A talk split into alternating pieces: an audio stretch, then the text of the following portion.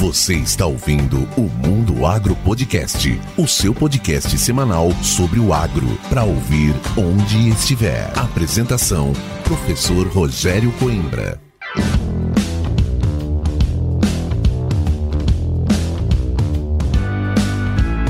Começa agora mais um episódio do Mundo Agro Podcast, o seu podcast semanal sobre o agro para ouvir onde estiver e quando quiser. Esse episódio do Mundo Agro Podcast é um oferecimento da Momesso. Momesso, excelência no tratamento de sementes do on-farm ao industrial. E hoje eu tô bem feliz, emocionado, eu digo, de trazer esse cara aqui pro Mundo Agro Podcast. Um cara que eu acompanho ele desde o começo e ultimamente a gente tem interagido bastante. Vocês devem ter visto aí no Instagram que eu fui convidado para ir lá na Bahia e participar de um podcast, né, que é deles, chamado A Raiz da Solução, e foi um bate-papo muito bacana, uma aula. Eu aprendi muito com esses caras e esse que está aqui hoje é o grande Leandro Barcelos, o cara que constrói o perfil de solo como a base para a agricultura nos locais mais difíceis. E esse ano aqui, assim, é providência mesmo ele tá aqui batendo um papo com a gente, porque é um ano que tudo aquilo que ele estudou e desenvolveu, se bem aplicado, vai fazer com que quem esteja seguindo essas regras tenha muito menos problema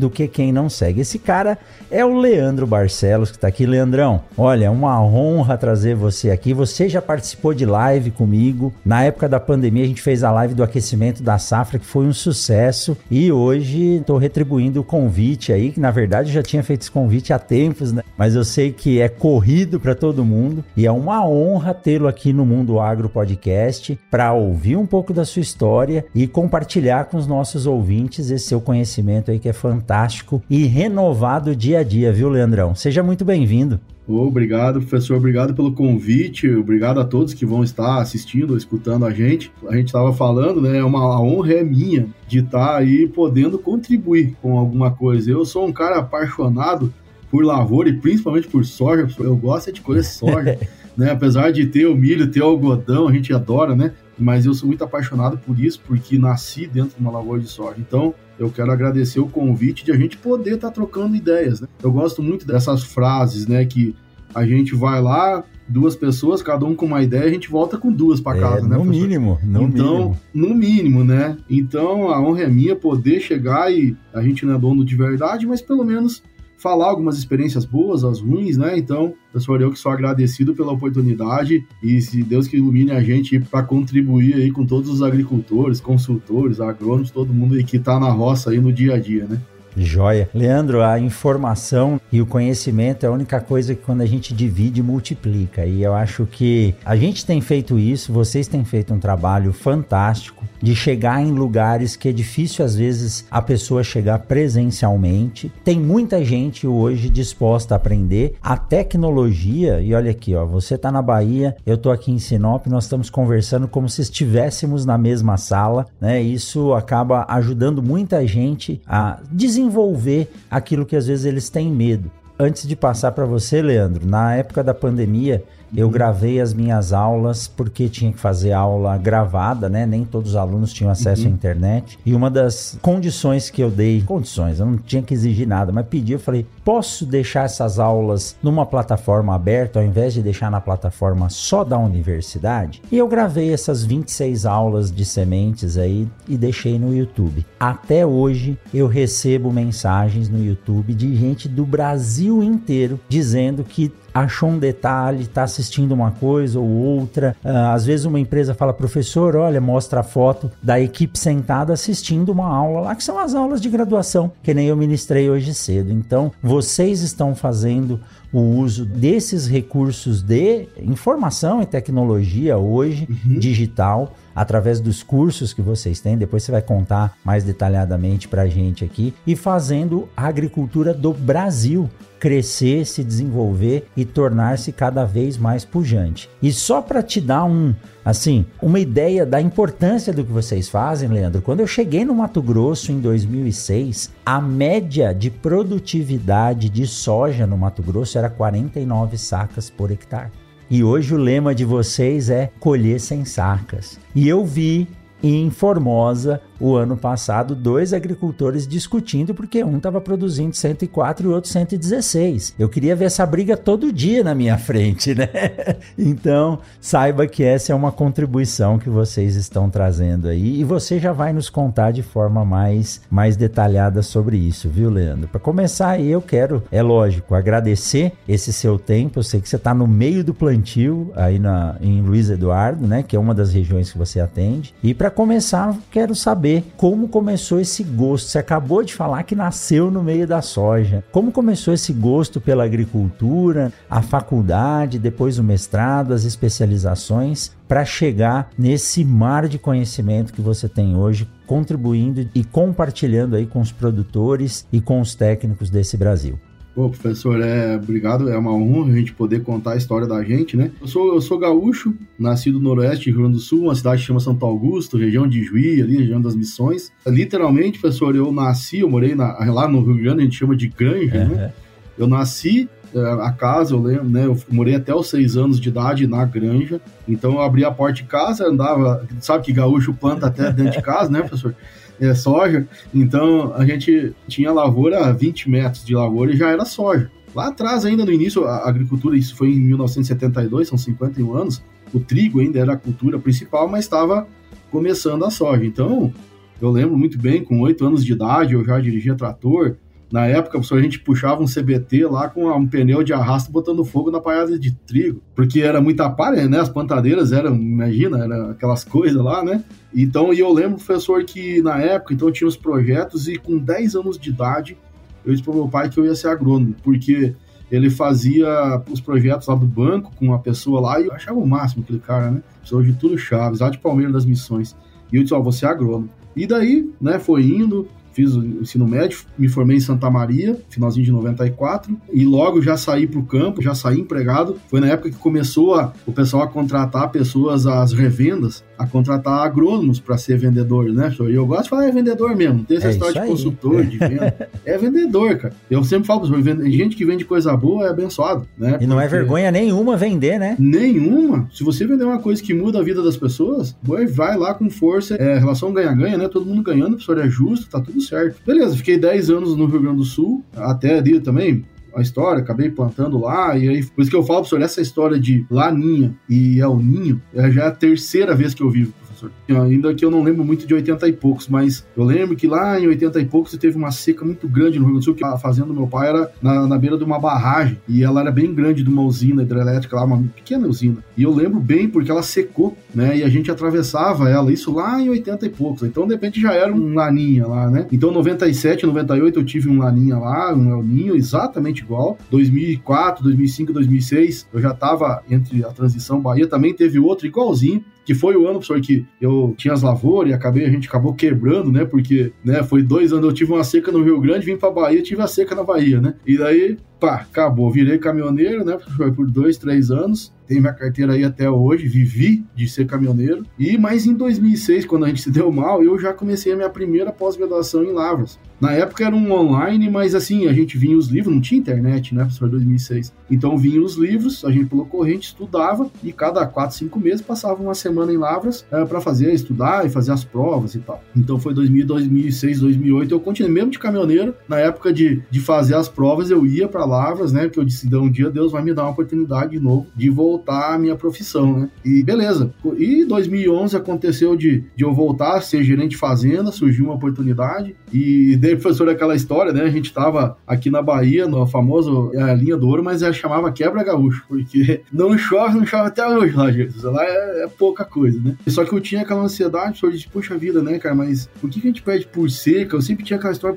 mas tinha o pivô, né? Dizer assim, tem lá, por que, que não colhe tanto? E eu vim daquela história, professor, que lá atrás, em 1990, ah, colher 45 sacos, como falou, né, professor, no Mato Grosso. Ah, era bom, depois foi 60, Depois, lá na década ali já de 2000, já se falava em 80, daí o cara falava que 80 era doido. Então foi indo e foi evoluindo. E a gente sofreu muito ali naquela fazenda porque ela chovia pouco e era 20 dias de sol, 20 sacos por hectare. E poxa, quem é que resiste? A gente só não quebrou na fazenda porque a família tinha lá, do meu primo tinha uma fazenda no Rio Grande do Sul e ajudava a gente. Mas daí foi que, pessoal, eu disse, meu Deus do céu, eu via fazendas algumas assim, colhendo um pouquinho melhor, né? Então o problema é nosso, não é do clima. É aquela história, a gente fala, hashtag cheio de desculpas, né? Tipo, aí, pessoal, um dia eu tive, eu falei com meu patrão, assim, ah, vamos fazer alguma coisa, porque, professor, eu olhava a lavoura, eu andava de moto, era duro aquilo, e eu disse, cara, como é que vai crescer a raiz onde que é duro, né? Assim, tudo compactado. E aí, o meu patrão lá falou assim, não, tá bom, que não tinha mais chance mesmo, né? Era a última gota d'água. Tá, Leon, o que, que você quer fazer? Eu disse, cara, nós vamos fazer perfil de solo. E daí nós começamos. A Maíra falou, o que, que você precisa? Eu disse, cara, eu preciso diesel, grade, calcário e gesso. E ele, Leandro, mas nós não temos dinheiro nem para pagar a cantina, né, Aí eu disse, não, nós vamos fazer agricultura de precisão, porque nós colocava adubo todo ano. Mas não usava, né, professor? E eu sempre entendi. Eu sempre fui um apaixonado pela fertilidade desde a faculdade a fisiologia vegetal, ela me cativou lá atrás. É uma história legal também, professor, que o meu professor chegou no segundo semestre e perguntou assim, por que, que a, a semente de feijão incha, né? E a de milho não, quando a gente coloca na água. Cara, e ele tinha mandado a gente comprar uns livros do Luiz Guimarães Ferre, de Fisiologia, volume 1 e 2, eu lembro até hoje. Quando ele falou, eu já fui logo comprar, e eu já, numa semana, eu já li os dois livros, né, assim, porque eu adorava aquelas coisas de fotossíntese. E eu tinha a resposta, né, porque tava dentro do livro a resposta que era por causa de que uma é formada por proteínas, então é mais poroso o espaço, o outro é amido, é mais compacto, então um incha, outro não. E ele, cara, você vai ser um fisiologista. Eu, tá bom, e eu fiquei com aquilo na minha cabeça, mas eu virei gerente fazendo, né? Então, deu a certo, a gente começou a mudar, estender essa história de perfil de solo, mas eu disse, bom, agora eu preciso estudar de novo. E eu queria, eu queria estudar na Exalc, né, professor? Porque todo mundo quer estudar na Exalc. Aí eu fui pra internet ali, os caras não tinha aberto lá da Solo Agro apareceu uma pós da UFPR. E eu disse, não, vou entrar aqui. Foi aqui, tava liberado, né? O professor foi Deus que me botou lá porque eu tive dois mestres lá, assim, que eu sou agradecido demais, o professor Antônio Carlos Mota, o professor Vonei Pauletti. Eu entendi fertilidade de solo de verdade com eles sabe? E aquilo me deu um monte de ideia. E daí, 2017, 2018, abriu a Solo Agro lá da Exalc, eu já entrei também. E também por iluminação, vários professores muito bons lá. Mas um dia eu assisti um aula do professor Paulo Massafera e ele falou assim: ó, para respirar a planta, a raiz tem que ter oxigênio, né? E eu disse, cara, é essa a resposta, cara. Tá aí, ó. Nós temos a planta tem que ter oxigênio para poder dar. E a gente começou, né? Daí eu fui, fiz a FPR, fiz a da Exalc, fiz mais uma agora de fisiologia, então é a quarta pós-graduação já. E assim começou, professor. Essa essa história minha, no sentido desde períodos bons, períodos ruins, mas eu sempre adorava, né? Eu, quando eu tava de caminhoneiro, professor, eu chegava nas fazendas para carregar e tava o dono das fazendas ali, eu sentava lá na balança e eu ficava, às vezes eu esquecia de carregar o caminhão. Eu ficava falando com eles, assim, perguntando, assim, o que, que eles estavam fazendo, porque eu me interessava demais. Eu sempre tinha meu livro de fisiologia dentro do caminhão. Eu lembro, eu tinha ganhado do professor Fernando Varpechowski aquele livro, e eu li acho que umas 20 vezes, porque eu sou apaixonado por fotossíntese, que é para mim é tudo que a gente é. Então, mais ou menos isso, foi essa linha, gerente de fazenda, e foi indo, depois as coisas entramos aí sem querer, meio que no Instagram, daí que eu adorava contar, e aí acho que encaixa com o que você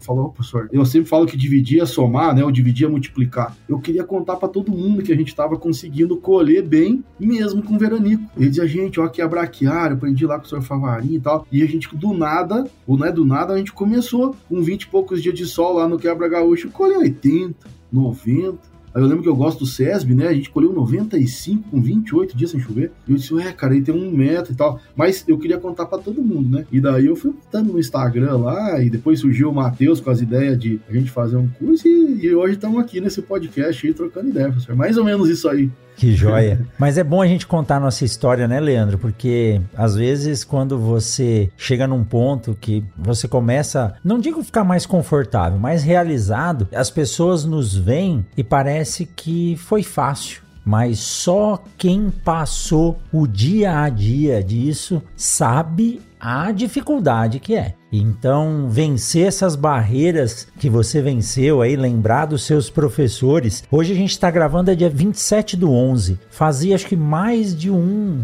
um ano, quase dois anos, que eu não conversava com um cara que eu liguei hoje, que é o professor João Nakagawa, do meu orientador, né? Oh. E hoje eu liguei para ele na hora do almoço e passei uma hora conversando com ele, quase me atrasei para minha aula. Mas é bom lembrar desses caras que nos deram a chance chance de conhecer alguma coisa e poder aplicar isso, sabe, Leandro? Isso é fantástico. E quando você fala, eu consegui colher 80 sacos com 20 dias de veranico no meio de uma safra, se a gente for falar em 100 dias numa safra de soja, você ficou quase um terço da safra sem água. E em 2002 para 2003, quando eu fui para Bahia para montar a primeira feira da AgriShow, eu lembro que todos me falavam: "É, aqui essa região é boa, mas o que pega é o veranico". Aqui é bom, mas o que pega é o veranico, né? E eu voltei agora duas vezes esse ano para Bahia, 20 anos depois, e vi a pujança que é isso. Então, tem muita ciência e tecnologia por trás do que se faz aí. Muito, muito, professor, porque aquela história eu sou fãzão do final do professor de seu Gassi, né, que é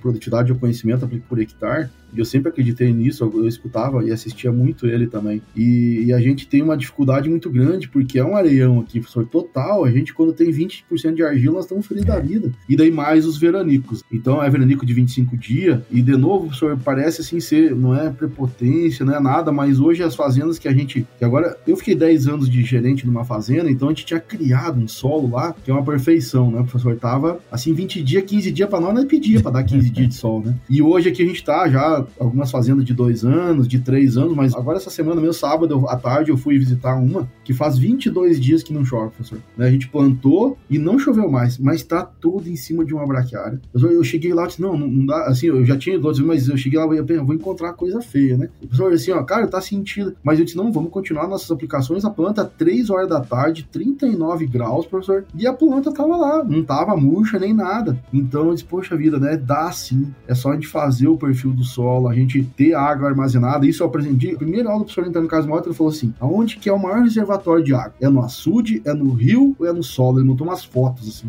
E todo mundo vai no rio, no açude, né? E ele não, ó, o maior reservatório de água é no solo. Então vamos tentar armazenar essa água lá, né, professor? E a Bahia hoje, por todas as dificuldades, investiu muito, as pessoas sofreram muito aqui, mas investiram em conhecimento, investiram, acreditaram que tinha que fazer alguma coisa diferente para ter resultado diferente. Então sempre foi com a ferrugem aqui, foi com a Helicoverpa aqui, foi com os Veranico aqui, foi com o Areião aqui. Então, isso naquela história, né? Tempos difíceis fazem homens fortes. Então, eu acho que foi isso o maior legado, ou que maior ensinamento dos baianos aqui, foi ter essas dificuldades, abriram a cabeça, aceitaram pessoas ensinar e compartilhar. Fomos tentando, errando, atentando, e hoje está aí uma região super desenvolvida, assim, muito tecnológica e, e, pessoas felizes, né, professor? Vamos pensar assim. E, Leandro, uma coisa importante de se dizer é que nós temos muitos ouvintes aqui no Mato Grosso, Goiás, sul do país, e a região do Mato Piba ela é um pouco diferente principalmente a Luiz Eduardo Magalhães e o seu entorno, porque você tem um período curto de disponibilidade de água. Então, eu falo, eu tenho um aluno que trabalha comigo, a família dele é daí, e conversando com eles, poxa, fiz um investimento numa semeadora nova, um custo alto, e eu falei, poxa, mas para trabalhar 15 dias, ele falou, ou é isso ou não é nada. Se eu não fizer bem feito, eu não tenho chance de fazer a segunda vez. E aqui no Mato Grosso, infelizmente, nós estamos vendo é, algumas áreas com dificuldade esse ano, gradeando e dessecando, como ele disse antes de começar a gravar, né? Ontem, domingo, fui passei numa área que tinha acabado de ser dessecada para plantar um milho. Se isso acontecer na Bahia, perdeu a safra inteira. Então, a braquiária é aquilo que que te dá a chance de ter água no solo. E eu gosto de uma frase que você fala, e eu falei para os meus alunos hoje, que a planta ela tem duas funções. A primeira delas, que é perpetuar a espécie. A segunda é trabalhar como um radiador. Então você chega na área agora, pode estar tá quente, mas se você bater o termômetro na folha da planta, tá lá os seus 30, 35 graus no máximo. Então se ela não puxar água para cima, eu falo que o nutriente vem por consequência. A função dela é puxar água para refrigerar. Então se você não tiver água, ela para de funcionar toda maquinaria para e ela não tem como ela produzir. Então, a partir do momento que você tem essa braquiária, esse perfil de solo, material orgânico se transformando transformando em matéria orgânica, você dá condições, mesmo sem chuva, da planta se desenvolver, né? É bem isso aí, professor, porque a gente foi aprendendo em algumas algumas aulas, algumas palestras, eu gosto muito de participar disso, que sempre a gente tira alguma coisa, e eu começava a entender assim, peraí, poxa, o que que precisa? Então lá, a palavra do sorvete, né, a planta bebe. Então, poxa vida, então se ela bebe, precisa de água e de nutrientes. E eu sempre tinha assim, professor, peraí, porque todo mundo falava de 0 a 20, 0 a 20, né? Eu disse, cara, mas aqui na Bahia, quando dá 20 dias de sol, o 0 a 20 Foi seca. Embora. Eu disse, então, que daí não adianta nada, como é que nós vamos ter ah, nutrientes de 0 a 20 é importante, claro, porque na época que tá chovendo tá ali disponível, né? Mas pra gente chegar e colher bem mesmo com os veranicos, eu precisava ter raiz em profundidade para absorver água, mas também nutrientes. Por quê? Porque na época da seca, no 0 a 15 ali tá tudo derretido, não tem nada, tá seco. A água é fluxo de máquina, de fusão, não tem, se não tem água não vai. Aí começou, claro que até outras pessoas já antes falando do perfil. Mas o que que era o perfil? É quanto que é esse perfil? É 20 centímetros, é 40, 60, 80?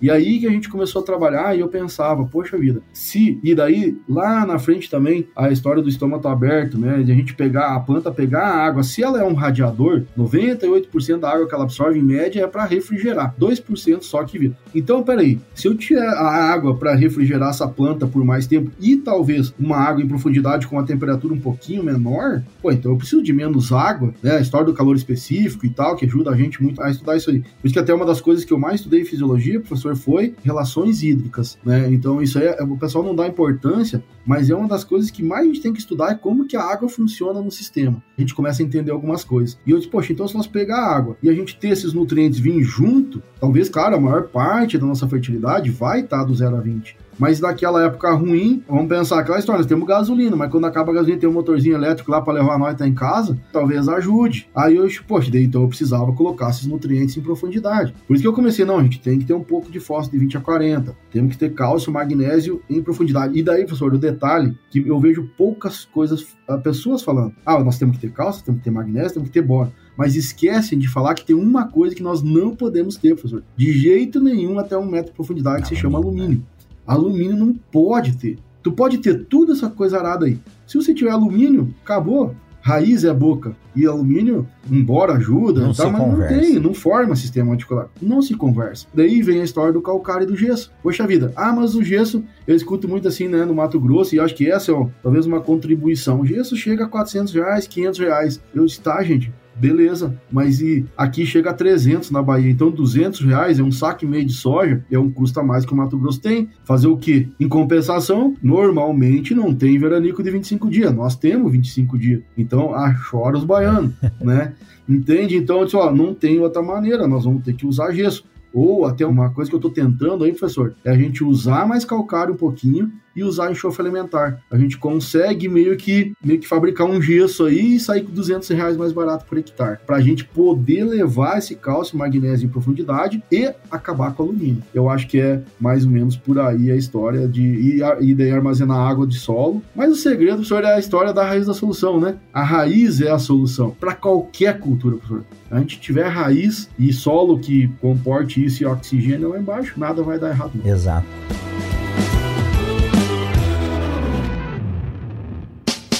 Siga o Mundo Agro Podcast nas redes sociais: Instagram, Facebook e Twitter. Arroba Mundo Agro Podcast.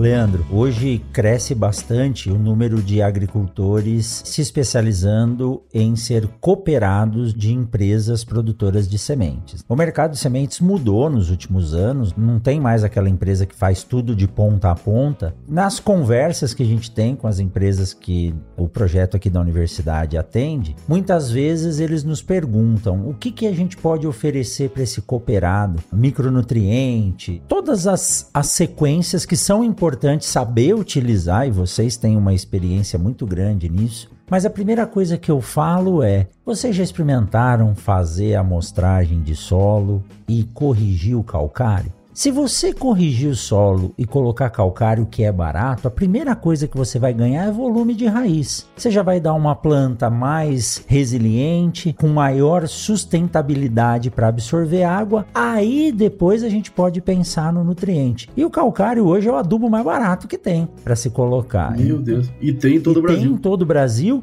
e tem tecnologia aí, né? Pegar o professor Carlos Cruciol, se pegar o Anderson Lang, que falam tem trabalhos aí com 10, 12 toneladas de calcário por hectare. Esse ano, inclusive, nós vamos avaliar a produção de sementes em cima dessas áreas com o professor Lang. Olha que fantástico que é isso, né? E tem a tecnologia correta. O Cruciol até diz, ele fala, Rogério, muda alguma coisa na microbiota do solo quando você deixa esse calcário tamponando ele, que a produtividade simplesmente ela cresce em escala exponencial. Então, por que não usar isso, né? Antes de vir com tecnologias mirabolantes. E é isso que vocês fizeram, né, Leandro? Então, vocês acabaram trazendo esse conceito que vem da sua experiência e eu acho muito bacana porque você conta uma história, depois você pode contar aqui de que você via do seu caminhão um hotel em frente onde você trabalhava e recentemente você ah, foi convidado para ir para esse lugar e você acabou dormindo lá nesse hotel. Mas isso tudo é fruto desse trabalho que você fez. Você foi lá trabalhar de caminhoneiro, que não tem vergonha nenhuma, é uma das profissões mais valorizadas de, ou deveria ser desse Brasil, mas nunca perdeu a essência de trabalhar na agricultura. E aí veio essa ideia de vocês multiplicarem isso. Então conta pra gente essa história aí do hotel e depois fale dessa combinação aí com o Matheus e transformar todo o conhecimento que vocês têm num projeto que é a raiz da solução hoje.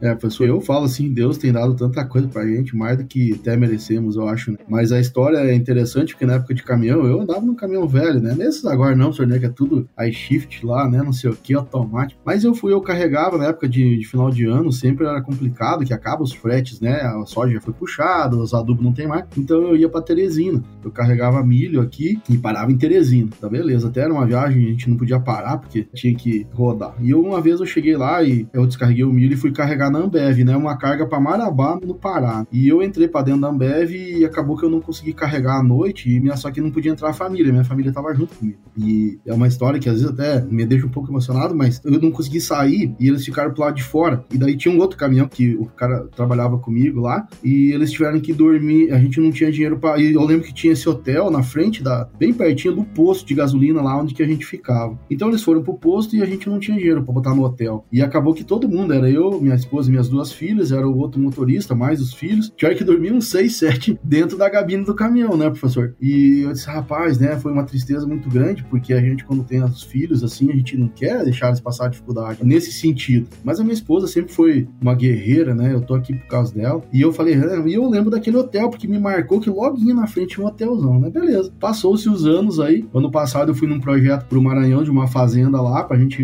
melhorar a produtividade. E por coincidência até foi engraçado, porque eu cheguei de avião lá no aeroporto e a gente foi olhar uma fazenda de helicóptero, né? Assim, a, rapaz, aquilo pra mim era. E foram, ah, Leandro, vamos dormir aí, vamos e tal. E por coincidência me levaram naquele hotel, professor, né? Lá naquele lugar. E eu disse, rapaz, daí eu lembro, eu olhei do quarto do hotel, um hotel assim, sim, paz, muito bom, né, professor? E eu olhava da sacada assim o posto de gasolina. E eu lembrava muito bem dele, porque eu tinha dormido várias vezes ali no pátio do posto, né? E ficava olhando o hotel lá, né? Falou, poxa, é. hoje eu não consigo deixar minha família lá, né? É, isso foram é, 10, do, foi em 2008 e foi, isso foi em 2022, 14 anos depois. Né? A vida deu voltas e voltou lá. E então, né, a gente se sente bem e tal, e fala que Deus é bom demais, a gente passa por algumas coisas, é porque tinha que saber disso para de repente aprender a exato, dividir, né, professor? Exato. E daí vem a história do negócio, eu achei legal ali que a história do cálcio, né, professor, que a gente falou, e daí vem. Aí depois eu conheci dois caras sensacionais, quando eu era gente fazenda, que é o Matheus e o João, eles me atendiam por uma empresa lá de folhar, e só que a gente só falava, tipo, gente, eles são outros doidos para estudar, né? E então a gente trocava ideia e, e vamos lá lá, então a gente se dava muito bem. E eu tinha fazenda, o que, era a minha sorte, né, professor? Eu tinha 5 mil hectares, onde meu patrão dava 10 hectares que eu podia matar. Então, assim, e tudo aquela formação dos professores. Eu lembro que eu tinha 200 bandeirinhas, assim, no correr dos talhões. Testava mesmo, né? Eu experimentava tudo. O professor José disse, não, a gente melhora a eficiência do uso de nitrogênio e é colocando molibdeno e níquel, né? Toda a parte de redistribuição. Eu disse, caramba, tá aí a ideia pra gente melhorar, usar menos nitrogênio e aumentar a eficiência. E ainda a gente diminui cigarrinha, diminui pulgão, porque o nitrogênio é transformado em proteína, então não tem boia para cigarrinha, né? Eu disse, aí uma ideia de eu começar a fazer essas coisas, né? Então daí surgiu a ideia assim, de um dia o Matheus já estudava essas coisas do marketing digital e a história da Rede da Solução, é muito engraçada, porque eu tinha começado o Instagram, eu nem sabia o que era uma caixinha de pergunta, professor, foto e vídeo, você apontava uma câmera para mim e um revólver era a mesma coisa, você Assustava, né? É. E, mas eu adorava, assim, que eu botava lá as fotos das braquiárias e eu fazendo rolofaca e todo mundo já perguntava o que, que eu tava fazendo e eu gostava de até hoje. O meu Instagram hoje só eu respondo ele, não tem ninguém que responde por mim e eu gosto disso, sabe? Eu gosto de conversar com as pessoas hoje. E surgiu essa ideia assim, ó, não, Leandro, vamos divulgar tudo isso aí, vamos fazer um curso que a gente atinge mais pessoas. E no começo, professor, eu fiquei um pouquinho assim, mas a gente vai vender isso? Eu, mas eu falo para todo mundo aí, não precisa cobrar nada, não, né? E, e tal. E eles, não, vamos fazer um negócio que daí a gente tá e, e a gente vai levar para mais gente. E daí é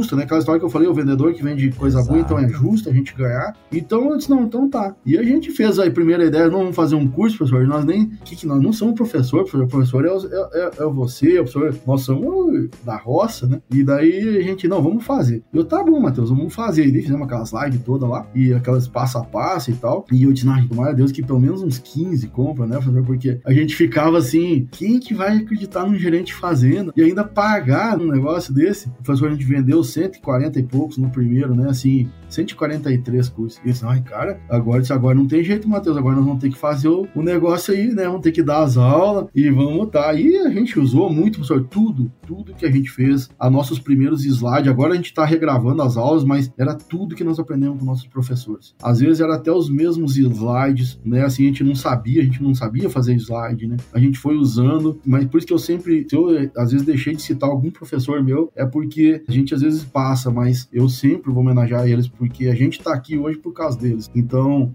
eu falo assim, isso foi muito importante. E a história, professor, do cálcio, que a gente fala assim, que do professor Crucial, me ajuda bastante. Eu tô entrando no projeto de cana agora ali também, no, em Maceió, e eu, eu, lembro muito assim, ó, que por que que o calcário, né, isso eu aprendi com o professor Juca de Sá, o nutriente que mais tá ligado com matéria orgânica é cálcio. Por quê? Porque é onde não tem cálcio não cresce raiz. Onde tem cálcio, cresce raiz. E aonde que é que está a alimentação dos micro-organismos? Aí aquela história dos micro-organismos, né? Aonde tem. E onde é que está toda aquele material orgânico? É no sistema radicular das braquiárias, das plantas de cobertura, porque a parte aérea, ela é 20% do que vai dar de matéria orgânica. A matéria orgânica, 80% vem do sistema radicular. Então vamos lá. Se tem cálcio, tem crescimento de raiz, e braquiária também precisa de cálcio. Aí tendo raiz, tem material orgânico, tem comida para microorganismo, pronto. Fechou o círculo, plantamos em cima, colhemos mais. Um nutriente tão especial, tão barato, tem para cada 200 quilômetros de estrada aí tem uma mina de calcário. Não precisamos da China, não precisamos da Rússia, não precisamos de ninguém. Tá tudo aí dentro do Brasil, fácil de aplicar. Daí um vizinho aplica com vento, mas o outro também aplica, volta. daí volta tudo, né, professor? E tá tudo mundo certo.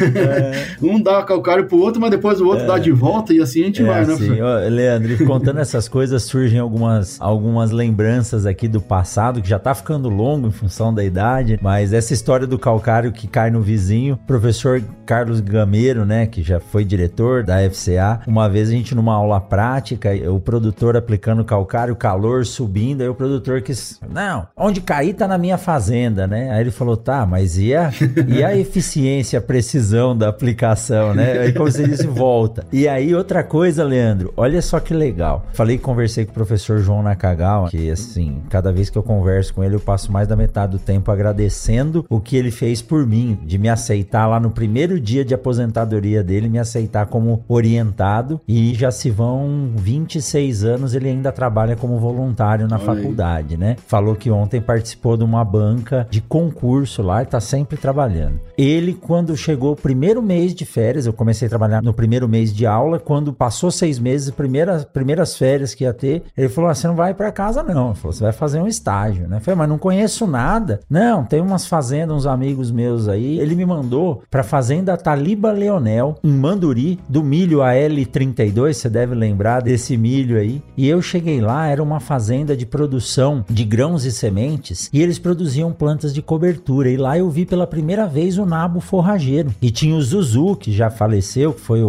o técnico que me recebeu na casa dele. E ele pegava uma varetinha de bambu e ele falava: Tá vendo esse buraco aqui? Ele soltava a varetinha, ela caía lá dentro. Falou: Aqui uhum, tinha um uhum. nabo. Caiu. E eu nem imaginava o que era aquilo. Aí colhi semente de nabo, aprendi um pouco sobre o manejo da cultura. Fiquei 30 dias lá só. E quando eu cheguei no Mato Grosso, aí eu comecei a ver a importância disso. E aí, para minha decepção, Leandro, os agricultores e os técnicos aqui falavam: Não, Coimbra, aqui não pode plantar nabo, não, porque ele acaba trazendo mofo branco e é planta hospedeira. E eu me decepcionei tanto com aquilo. Aí, a primeira cultura que eu plantei, primeiro experimento foi com girassol. E hoje o Zecão tem materiais de nabo que vão muito bem. Não formam aquele baita nabo que nem fazia em São Paulo, mas acabam trabalhando muito bem. E resume nesse ciclo que você falou. Se tem raiz, se tem cálcio, tem raiz. Se tem raiz, tem material orgânico. Se tem material orgânico, tem micronutriente, tem ácido fúlvico, úmico, tem tudo que dá elasticidade e guarda água no solo e explora nutrientes que nem aparecem às vezes na análise de solo. O fósforo mesmo é um deles. Então, embora minha área não seja a nutrição, mas para sementes a gente acaba tendo que descobrir e estudar algumas coisas que fazem a diferença. E a gente até conversou sobre isso. Aí precisamos montar um experimento junto, né, Léo? Vamos, se Deus quiser. É, professor, eu vejo assim, a, a semente, ela tá, poxa, ela é o, é o filho, né, da planta. Então, se a planta nutre bem, ela tá bem nutrida, ela vai, é que nem uma mãe numa gestação alimentação, né? Se uma mãe que está bem alimentada, não, eu digo assim, bem alimentada, bem nutrida, né? O filho vai sair saudável, vai já crescer rapidamente uma planta, é a mesma coisa, professor. Ela é,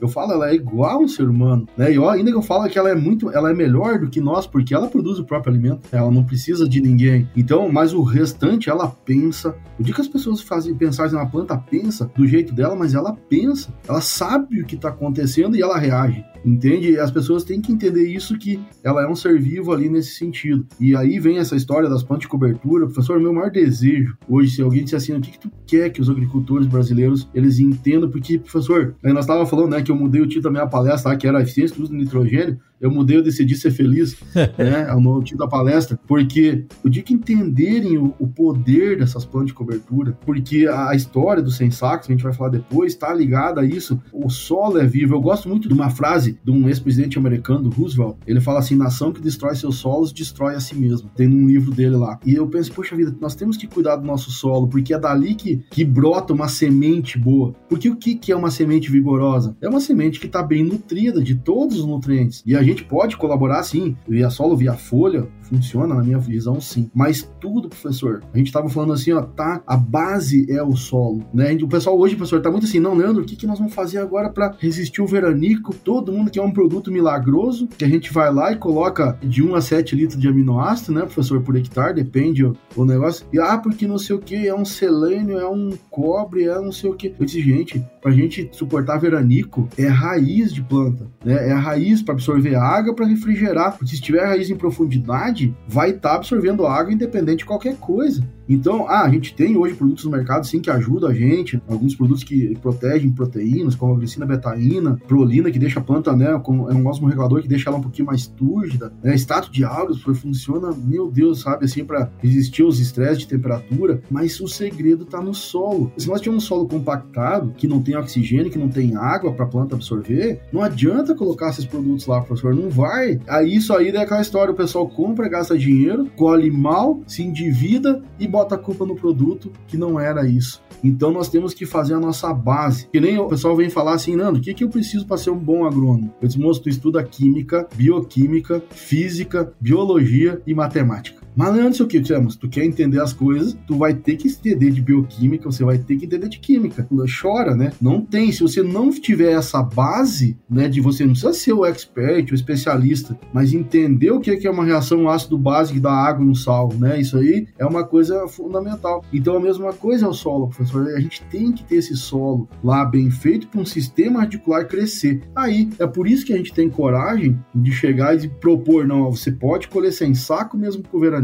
A gente não está falando de seca de 60 dias, que nem teve o Rio Grande do Sul, que isso aí é diferente. Mas teve gente com seca de 62 dias lá que colheu 45 sacas, e o do lado o cara colheu 5. Então, eu penso, professor Ideia, o que, que é? É manejo? Trabalho do professor Finado Centelhas, que conhece o João, o João Tanto, a gente sabe. Pô, a gente sabe que 40% nós estamos perdendo de produtividade no nível do Brasil é manejo. É nossa culpa, professor. Quando eu falo isso que é nossa culpa, eu não estou querendo ofender ninguém, dizendo, ó, oh, você tá.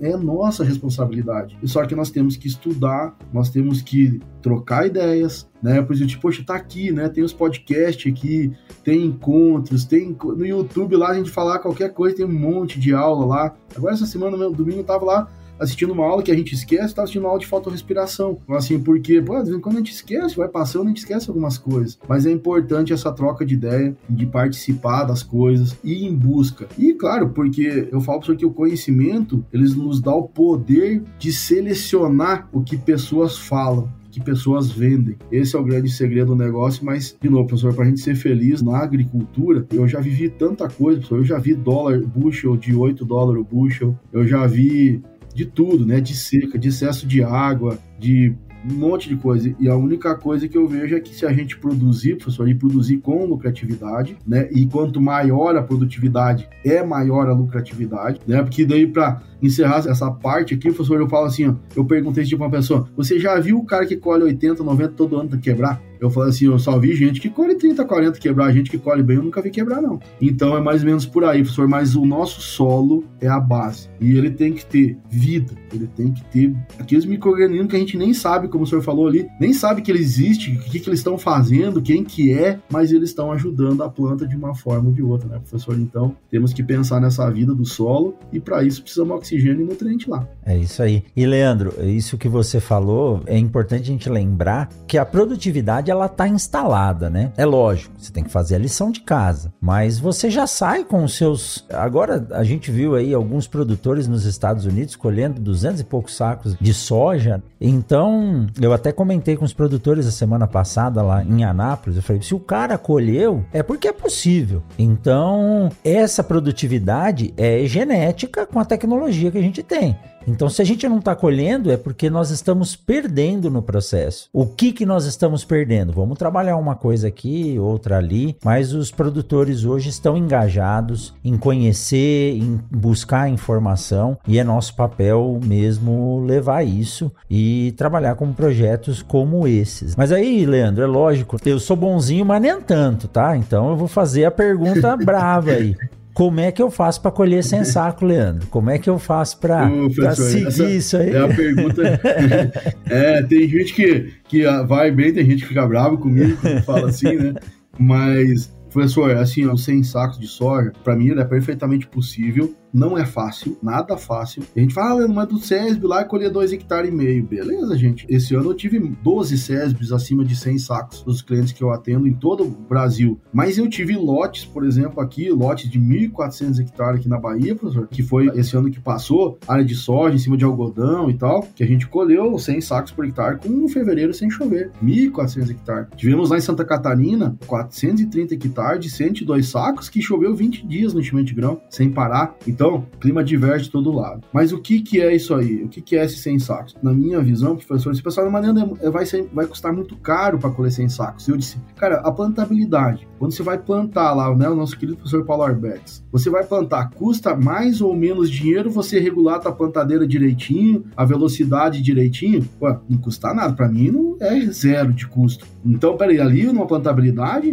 né, o professor Paulo Arbex já ensinou nós, para cada 1% de coeficiente de variação é 9,5 quilos por hectare em média. Então quer dizer que tem cultivares que são mais que isso e cultivares um pouquinho menos, beleza. Então eu posso ganhar já cinco sacos no plantio. Uma semente, né, professor, de vigor. A gente vai às vezes pagar um pouquinho mais, uma semente mais vigor, mas poxa, lá já sabemos lá que quanto mais baixo vigor a gente já tá perdendo. Então é uma tecnologia que a gente usa que não nos custa nada e a gente já aumenta a produtividade. Uma palhada que não fala, pô, quanto custa fazer um hectare de braquiária bem formado? Ah, vamos gastar 200 reais, tá? Mas quanto é que nos traz de volta essa baquear, professor, eu meço. O problema, as pessoas de casa aprenderem medir, professor, medir, elas vão entender. Lá em 2000 e quando eu vi o professor Favarini ensinando isso, em 2017, em 2018 eu já comecei com braquiária 19, e ele dizia, não, aquilo, a braquiária, ela pode retornar X quilo de K2O, tipo, eu disse, mas será, cara? Não, ele falou assim para mim, professor, não, para cada uma tonelada de matéria seca de uma rusisiensis, você tem 5 de raiz. Eu disse, mas como, cara? Que vai dar isso? Então, se eu tenho 10 toneladas de rusisiensis de matéria seca, eu tenho 50 de raiz. E eu disse, cara, vou lá. Fui lá, professor, cavoquei,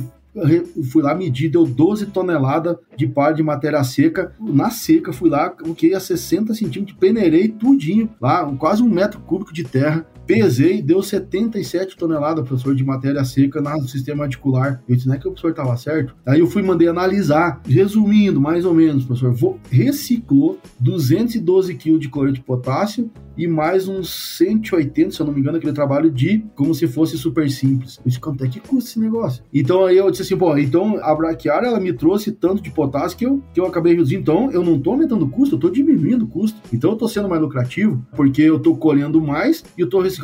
Tem uma fazenda aqui, professor, que a gente começou agora, é o terceiro ano. E a gente colheu no passado, professor, 414 arroba de média de algodão, né, com fevereiro sem chuva. E eu só manejei a parte de... só remanejei algumas coisas lá. Quando a gente começou, nós tínhamos a ideia de colher 70 sacos por hectare, um lugar que também chove bem pouco. E a gente comprou lá, por exemplo, mil toneladas, uma fazenda de 8 mil hectares, a gente colheu, comprou lá mil toneladas de potássio. Professor, hoje nós estamos com o projeto para a fazenda para 90 sacos de média e nós estamos comprando as mesmas mil toneladas de cloreto de potássio. Por quê? Porque nós colocamos a braquiária no sistema e daí, então, eu estou conseguindo aumentar a produtividade com o mesmo custo. Beleza. Outra coisa importante, quando eu vou colher 70 ou 90, o diesel que eu gastei para plantar e colher é o mesmo, a depreciação da máquina é a mesma, o salário lá dos funcionários é o mesmo, o Prolabore é o mesmo, tudo é o mesmo, então custos fixos diluem. E daí veio um cara que me ajudou demais no último tempo, agora que foi o professor Alan Carlos Anon, mostrando, a gente também faz assim, de que é uma lavoura eficiente. E o que acontece? A gente começou a medir isso e a gente notou que justamente quem está colhendo mais está sendo mais lucrativo, isso já é trabalho científico, não é o Leandro que fala, não. E então, baseado em dados agora, né? Só em achismo, mas chegar nesse ponto. Então, se agora, né, voltando então a história do sem saco, se o americano lá colheu 234 ah, mas ele tá no Corn Belt, cara, não tá no Corn Belt não. Estava no sul da Geórgia, né, numa terra com 29% de argila, só que ele fez todo um trabalho, cama de frango, análise de folha. Eu, professor, eu entrei em contato com ele pelo Instagram e eu quero trazer esse cara para o Brasil em 20, 21, 22. A gente vai ter nosso evento em Brasília. Eu quero ver se eu consigo trazer ele para fazer uma palestra para gente. Bom, mas vamos lá, vamos falar do Brasil. Professor, quando eu comecei com a história do SESB, que eu adoro o SESB por causa que instiga a gente né, a querer mais, em 2018, o ponto de corte para você não pagar a auditoria era 80 sacos por hectare. Hoje é 95 sacos por hectare. Né? Tinha, sei lá, era 20, 30 lá que colhia acima de 100. Hoje tem 500 que só. Olha a ideia aqui, ó. Esse ano eu tive o melhor SESB meu da Bahia de 103 sacos por hectare. Ficamos em vigésimo lugar, professor. Olha aí. Tá? Ficamos em vigésimo. Tem, tem 20 fazendas melhor Produzindo que eu. mais que vocês. Pensa bem, professor. Então, eu disse assim: se deu em 2 hectares, 3 hectares, é só nós ajeitar o restante e não se gasta, professor, porque esse é o grande paradigma que às vezes a pessoa não conhece, a gente se defende daquilo que a gente não conhece. Né? A gente tem medo daquilo que a gente não conhece natural, perfeito, mas não bate contra, vai lá e tenta, tem tanta gente falando, né, hoje, pessoas de respeito, idôneas, professores, consultores, que é possível, poxa vida, a genética de uma Olimpo, professor, é 300 sacos por hectare. Vamos pensar assim, ah, todo o manejo lá que o senhor Carlos Anon, o professor Centeiras fazia lá, nós temos clima para 150. E daí eu penso assim, poxa vida. E daí então a gente tá dando desculpa que é a falta de água, e não é, porque senão eu sempre brinco, né? Porque se fosse problema água, no pivô a gente colhia 150. Exato. Né? Se fosse falta de água, então nós estamos manejando errado. Então, na minha visão, assim, a gente fala assim, os 100 sacos, professor, tu pode ter até um apelo de marketing, até não sei o que, mas não é né? É Porque, possível. claro que chama atenção, as pessoas ficam assim, pá, mas como é que é esse negócio? Beleza, mas se a gente manejar, manejar nosso solo, nós plantar direitinho, cuidar de pragas, doenças e tal, o, o potencial genético está ali. Então, nós plantando bem é perfeitamente possível e nós vamos chegar nesse caminho, nós vamos chegar lá. Porque tem hoje a qualidade, professor, de produtos hoje que a gente tá, trabalha na agricultura, hoje melhorou muito, né? As fontes de nutrientes melhorou muito, o conhecimento melhorou muito. Então, na minha visão, os 100 sacos é isso, professor, é a gente... E daí, aquela história, não é o gesso, não é o calcário, não é a semente, não é a plantadeira, não é a quantidade de potássio, é juntar tudo, professor. E chorem, mas o nós, como agrônomos, não tem chance não. E como agricultores, nós vamos ter que juntar tudo e fazer. Não tem para onde chorar. Tem que fazer isso. E como é que é isso? Trocando ideia, experimentando, errando, acertando até que a gente vai chegar lá. Eu só tenho certeza, professor, porque a gente vai, se tem que ter um pouco de coragem para chegar a nível de Brasil e falar um negócio desse, é porque eu acredito nisso, professor. Se alguém conseguiu, nós somos capazes. Por que, que eu não posso conseguir? Por que, que você não pode conseguir? Né, professor? Então, eu acho que é por aí o negócio. Eu sempre brinco assim: se alguém conseguiu entender alguma coisa, entender uma foto simples, lá o nosso professor Malavolta, ele entendeu muita coisa, mas e ele é nosso mestre, nós somos, né, fãs dele. Mas ele não veio de Marte, ele era um ser humano é, que estudava é. muito, que experimentava muito, tinha boas amizades e fez tudo que fez pela agricultura. Então, nós também somos seres humanos. Por que, que nós não podemos? E eu acho que é esse o grande, é o grande sentimento meu, é o seguinte, se alguém pode, todo mundo pode. Leandro, vou te falar duas coisas. A primeira, acho que você vai passar a usar nas suas aulas. Ficou marcado aqui na minha cabeça a hora que você falou que você comprou mil toneladas de potássio e depois você, é, acho que é isso, e depois você aumentou a produtividade para 90 sacos e começou usando as mil toneladas. Eu digo que a braquiária é o pescador do solo. Você vai entender o porquê. Você coloca o potássio aqui em cima e algo vai se perder e vai lá para baixo. A braquiária vai lá e pesca esse potássio e traz de volta aqui para cima. Por isso, as suas mil toneladas não precisam mudar e a produtividade vai aumentando. Então, Exato. essa é uma das vantagens. E eu falo isso porque eu trabalhei cinco anos na graduação que foi o que me deu a oportunidade de não fazer mestrado e direto para o doutorado, foram esses cinco anos trabalhando com uhum. milheto, estudando fenologia do milheto, e eu via o tanto que o milheto reciclava de nutriente. Aí a gente fala de braquiária, o próprio algodão precisa daquela raiz que vai lá embaixo buscar água para ele passar esse período de seca. E o segundo, a segunda coisa, vocês devem ter visto já nas minhas apresentações que eu começo dizendo que o santo grau de todo produtor é conseguir boas produtividades. E para conseguir boas produtividades, são vários elos de uma corrente que tem que se ligar para dar esse todo. E é isso que você disse. Não é só o solo, não é só o nutriente, não é só o manejo químico, não é só a genética. Você tem que unir tudo isso e pensar de forma racional. E a gente tem que sair dessa mesmice que eu digo de ficar lá nos 50, 60 sacos de média, porque tem gente fazendo mais do que isso. Então, nós precisamos colocar a palavra sustentabilidade, tirar do papel e colocar no campo. E sustentabilidade é isso, não é xiita, não. É fazer mais com menos, produzir mais e, Leandro, ter lucro não é vergonha para ninguém, uma empresa, uma fazenda, um consultor, ter lucro. Quem não tem lucro nesse planeta não sobrevive. Então a gente precisa sim ter lucro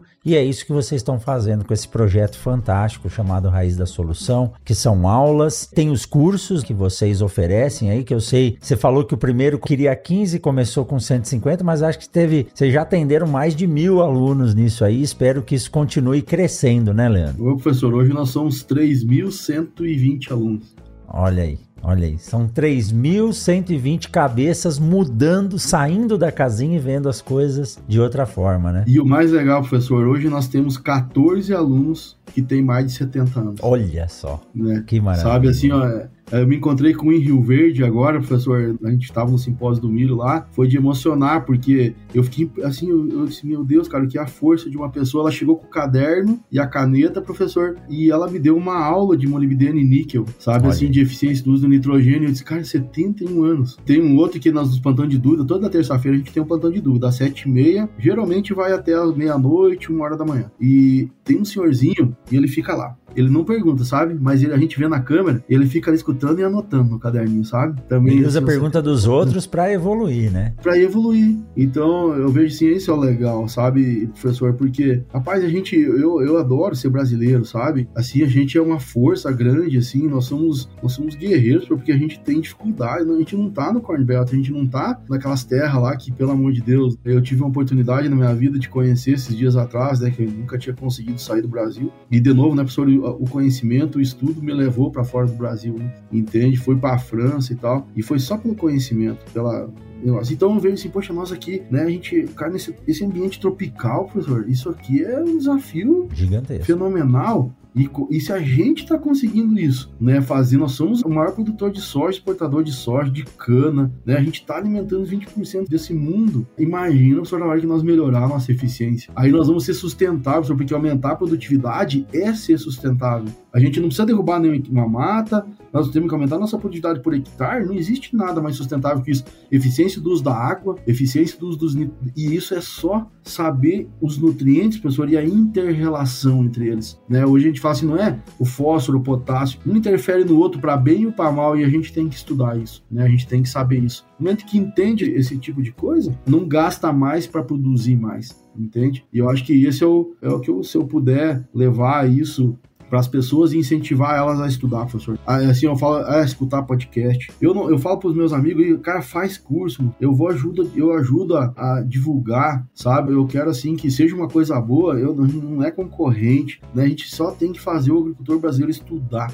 que daí eu sei que todo mundo vai sair ganhando nessa história. E eu sempre acreditei muito, professor, que não tem herói, sabe? Não é o centroavante que ganha o jogo porque ele fez o gol né? É a zaga, o goleiro, é o time. E nós temos que pensar que nós somos um time, né? Os produtores brasileiros. Nós somos um time que está alimentando o mundo e podemos ser muito melhores e viver feliz, não precisa se endividar, né? Vamos falar assim, a gente quebrar por cada seca, a gente quebrar por caso de excesso de água, né? Mas nós temos que investir certo. Vou dar só um exemplo. Esse dia eu cheguei num cliente nós vamos comprar uma plantadeira, tá, tá, tá, não sei o que. Eu disse assim, cara, quanto? 4 milhões de reais o conjunto. Eu disse, cara, você vai me dar 4 milhões de calcário, de gesso, de braquiária? Aí sim, né? Se, se eu fizer isso aqui, a gente compra a plantadeira, mas me dê 4 milhões aqui de adubo, né? Porque é daqui nada. que vai pagar a plantadeira, é. não é a plantadeira que vai pagar o adubo, né? E a braquiária e o calcário. É o calcário, o gesso, a braquiária que vai pagar a plantadeira. Então, acho que o dia que nós aprender a fazer isso, professor, nós vamos ser uma potência, né? E ninguém segura nós, não. É só nós a gente ficar unido. Com certeza.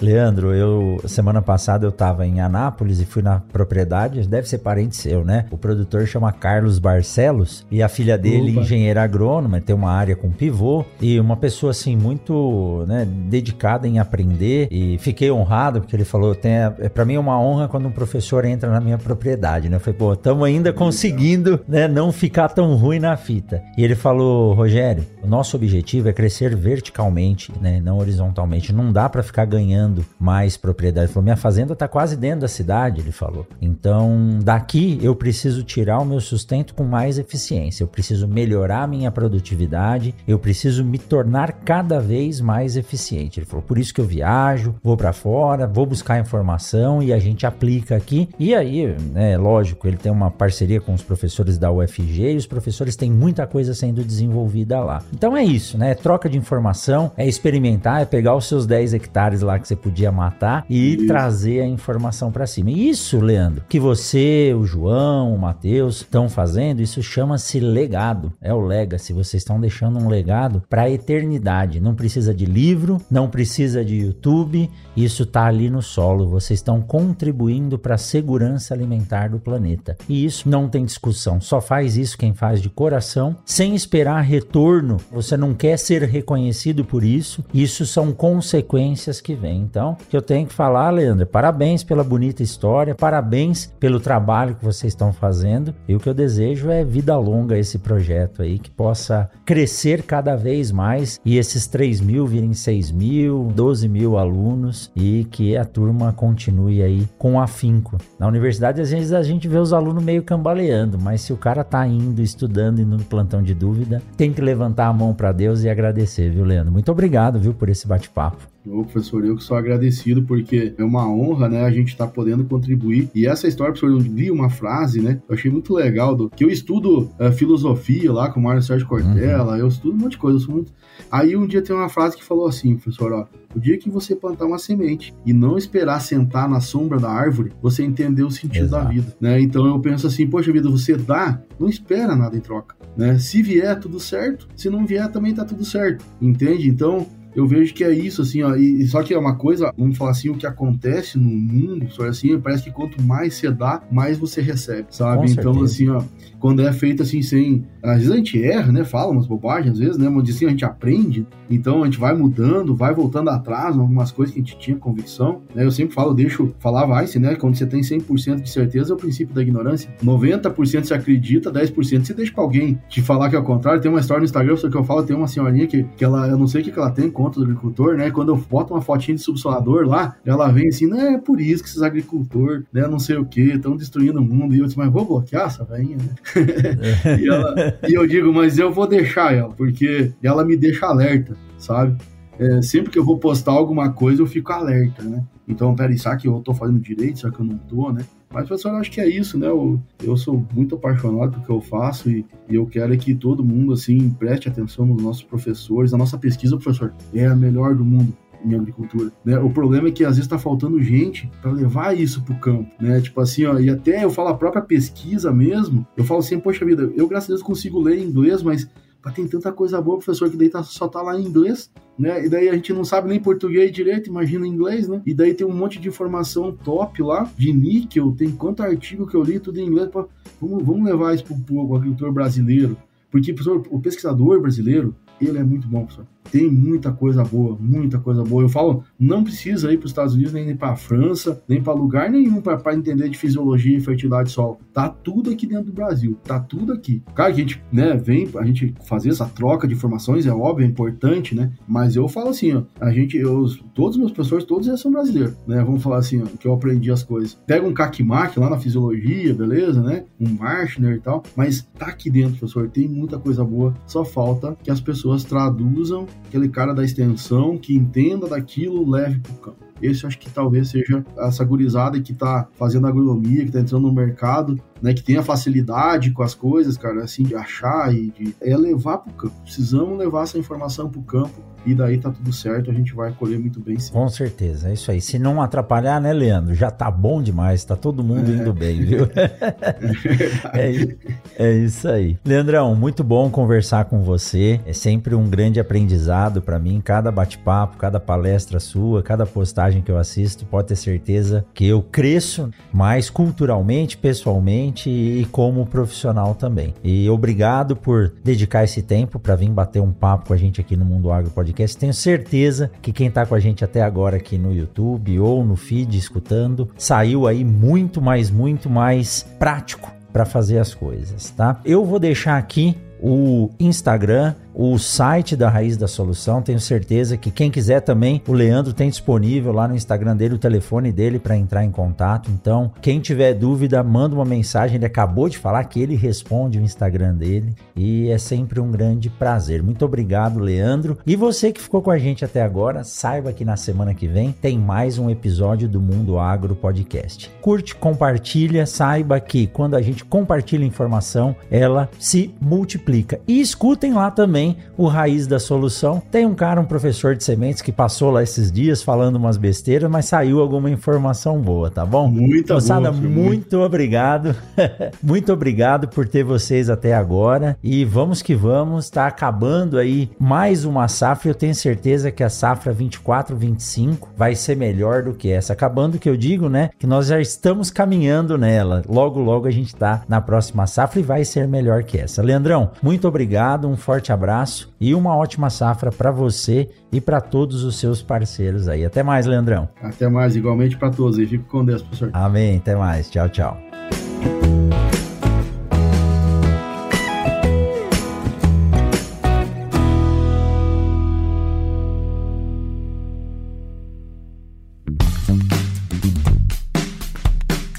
Você acabou de ouvir o Mundo Agro Podcast, o podcast semanal sobre o agro disponível na sua plataforma de áudio preferida e agora também no YouTube. Siga o podcast no Spotify ou na Amazon, assine no Apple Podcasts, se inscreva no Castbox e favorite na Deezer. Assim você receberá uma notificação a cada novo episódio publicado. Eu sou o professor Rogério Coimbra e encontro você na semana que vem em mais um episódio do Mundo Agro Podcast.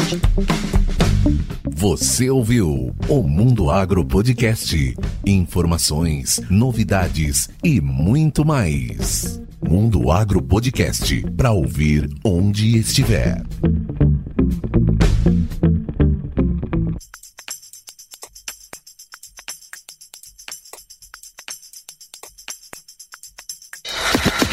Olá, meu nome é Thiago e eu sou o editor desse podcast. Para saber mais sobre o meu trabalho é muito fácil. Segue lá no Instagram, arroba eu.